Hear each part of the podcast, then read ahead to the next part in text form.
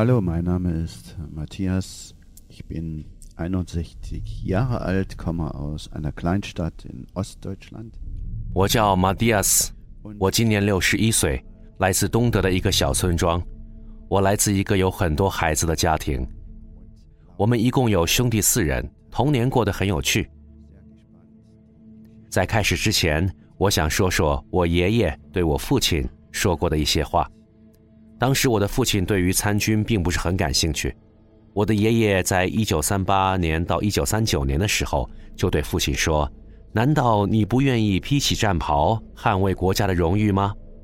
他这样说是因为他觉得为国家而战、捍卫自己的祖国是非常神圣的一种荣誉。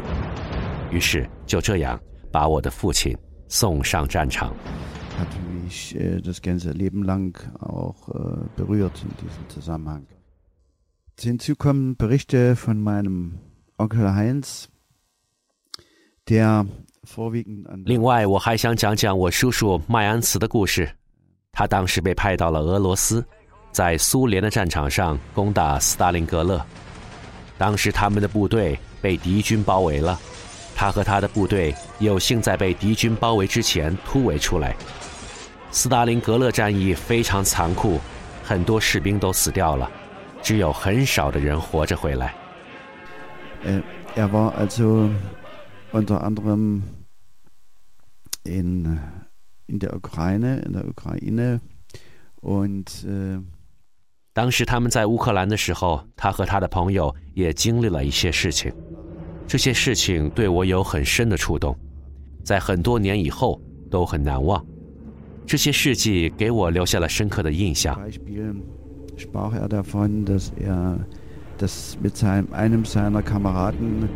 er 比如说，有一次他和他的一个好朋友在一次突围的过程中逃跑，他们骑着自行车突围的时候经过了一个村庄，在一个房子旁边拐弯的时候遇见了苏军，他们骑着车立刻掉头就往反方向跑，往开放的田野里去跑。跑到没有路的时候，他们就把自行车往旁边一丢，跑进了树林里。但是他的朋友跑得不够快，就被就被苏军打死了。他只能自己逃脱了。这件事情对他触动很大，因为死去的士兵是他最好的朋友和亲密的战友。很多年以后，当我的叔叔讲到这个故事，他仍然很动情，很难过。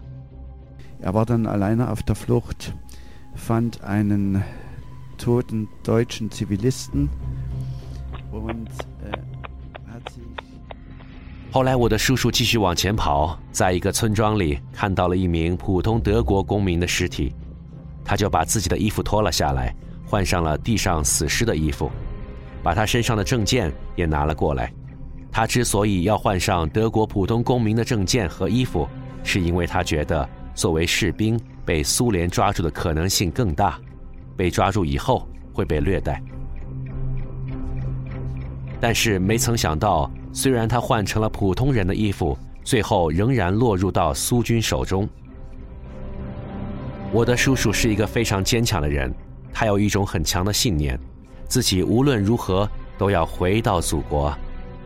他的未婚妻也在德国等待他的归来。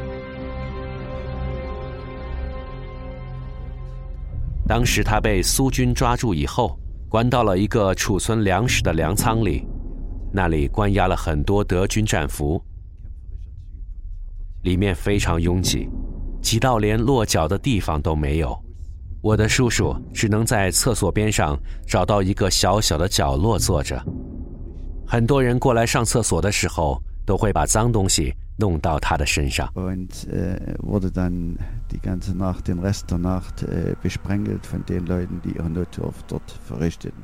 当时的苏军在喊他的名字当然不是他自己的名字而是那个死去德国公民的名字。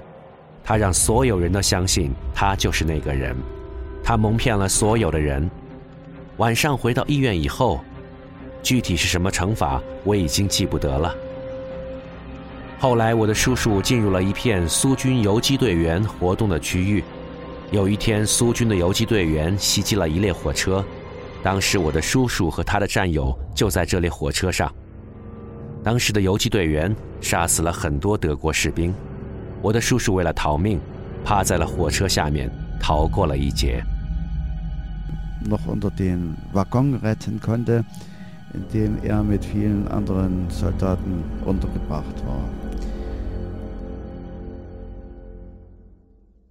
Äh, als er seinen Bericht beendet hatte über diese Kriegserlebnisse, habe ich ihm die Frage gestellt, sagen mal, Onkel Heinz.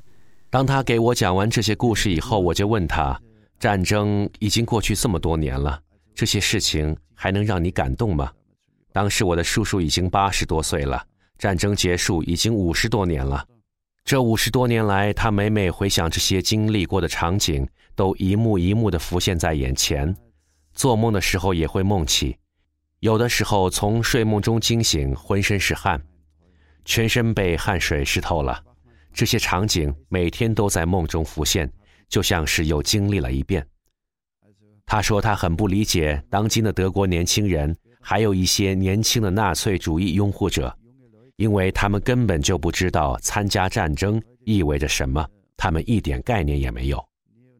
我的叔叔讲述这些故事，可能是希望我们能把这些故事传承下去，能够教育年轻的一代人，或者是让我们自己去吸收、消化、理解，跟我们建立一种精神上的联系和共鸣。通过讲述这些故事，可能对他也是一种精神上的疗伤过程。Mein Onkel ist dann über viele Umwege doch nach Hause gekommen in unsere Kleinstadt in Ostdeutschland, aus der ich. 后来经历千难万险，我的叔叔终于回到了德国，就是东德的这个小村庄，也是我出生和长大的这个小村庄。他回来以后。他最大的心愿就是找到他的亲人。父母在他回来以后喜极而泣。当时再加上家里一共有八个兄弟姐妹，一个妹妹，六个兄弟。其他六个兄弟也跟他一样上了战场，但是最后都想尽办法活着回到了家中。这不得不说是一个了不起的奇迹。我叔叔回来以后的最大心愿就是赶快去见他的未婚妻。当时他们穿过城市。沿着一个公园走，远远的看着对面走过来一个人。当时离得很远，彼此根本看不清对方的脸，但是凭着直觉，他就知道那就是他的未婚妻。两个人见面以后就不约而同的拥抱在一起，他们凭感觉就知道对方是谁。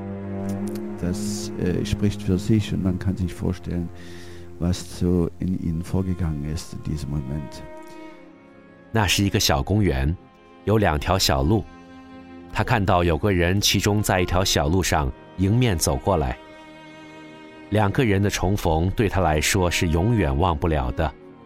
他很激动地给我讲述了两个人彼此意识到这就是我的 Hans，这就是我的安娜。然后彼此迫不及待地跑向对方，紧紧拥抱在了一起。我想，这对他来说是一个特别的经历。当时发生了什么，意味着什么？Das spricht für sich und man kann sich vorstellen, was so in ihnen vorgegangen ist in diesem Moment.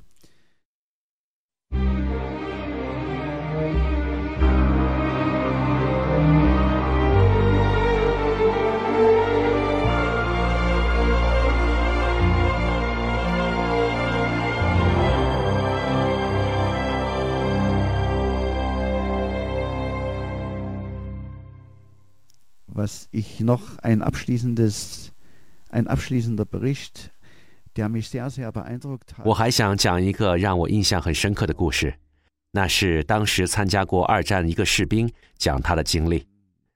当时德国和法国正在打仗，德军和法军正处于长达数周的对峙当中，并没有炮火冲突，两边的士兵都建起了防御堡垒，这个防御线的规模还是比较大的。这个老兵讲述了故事。这位老兵说：“他们会经常的观察对方，比如看看法国军队现在在干些什么。当然，大家都十分的小心谨慎，至少一开始是这样的，因为他们知道偶尔还是会有枪声，所以要避免被法军看到，因为被发现就会被子弹打死。但是他的战友用树枝做掩护，自己跑到了法军那边。他并没有被当作敌人而丧命，反而和法国军队的士兵交流了起来。他们对双方都很好奇，并没有把他当作是敌军。当然，之前德军和法军的士兵都是眼神交流的，或者通过一些手势，比如说挥挥手什么的。大家都很好奇对方会是什么反应。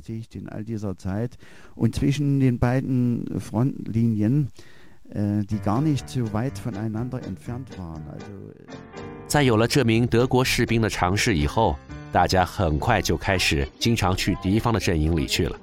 法国人抓住这个德国人以后也没有什么恶意，他就跟他们聊起天来。后来还相互定了一些规矩，越来越多的法国人围了上来。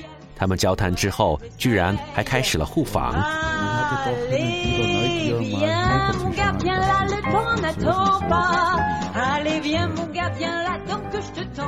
一开始是一个人，后来变成好多人，更多的德国士兵到法国这边来，也有很多的士兵到德国那边去，一来二往，大家就熟悉起来，还互相交换照片和物品。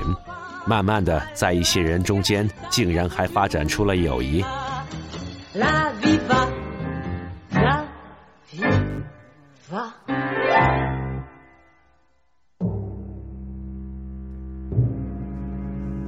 但是和平的时间是短暂的，头一天大家还是朋友，第二天就要兵戎相见。有一天，德军接到命令，第二天凌晨四点要突袭法国军队。第一个探望法国军队的那位德国士兵卡尔，他觉得很难过。在偷袭的前一夜，他就偷偷的跑到法国军队那边，把这个情报告诉了法国的士兵，让他们做好准备。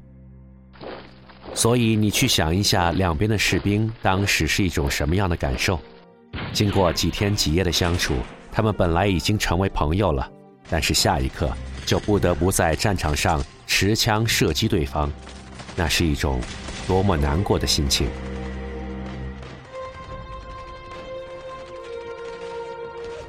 想想这些德国人和法国人都是有家庭的人，有亲人，他们谁愿意打仗丧命啊？其实两军的士兵都是相互理解的，也并不想发动和参与战争，只是身不由己。其实大家都是不想打仗的。Ich glaube. das macht auch deutlich, wie viele über Krieg denken, auch hier in Deutschland. Und wie 所以总结来看，二战以后，我们一直在问自己一个问题：为什么要发起战争？我们根本不应该战争，尤其不应该是德国人发起战争。Diese Fragen, dass die immer noch diskutiert werden. unterschiedlich teilweise, aber überwiegend in dem Konsens, dass es nie wieder äh, einen derartigen Krieg geben darf und schon gar nicht, dass er von Deutschland ausgehen soll.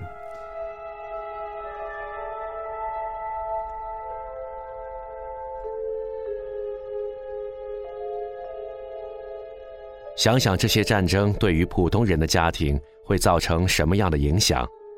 我的家庭，也就是我父亲的家庭。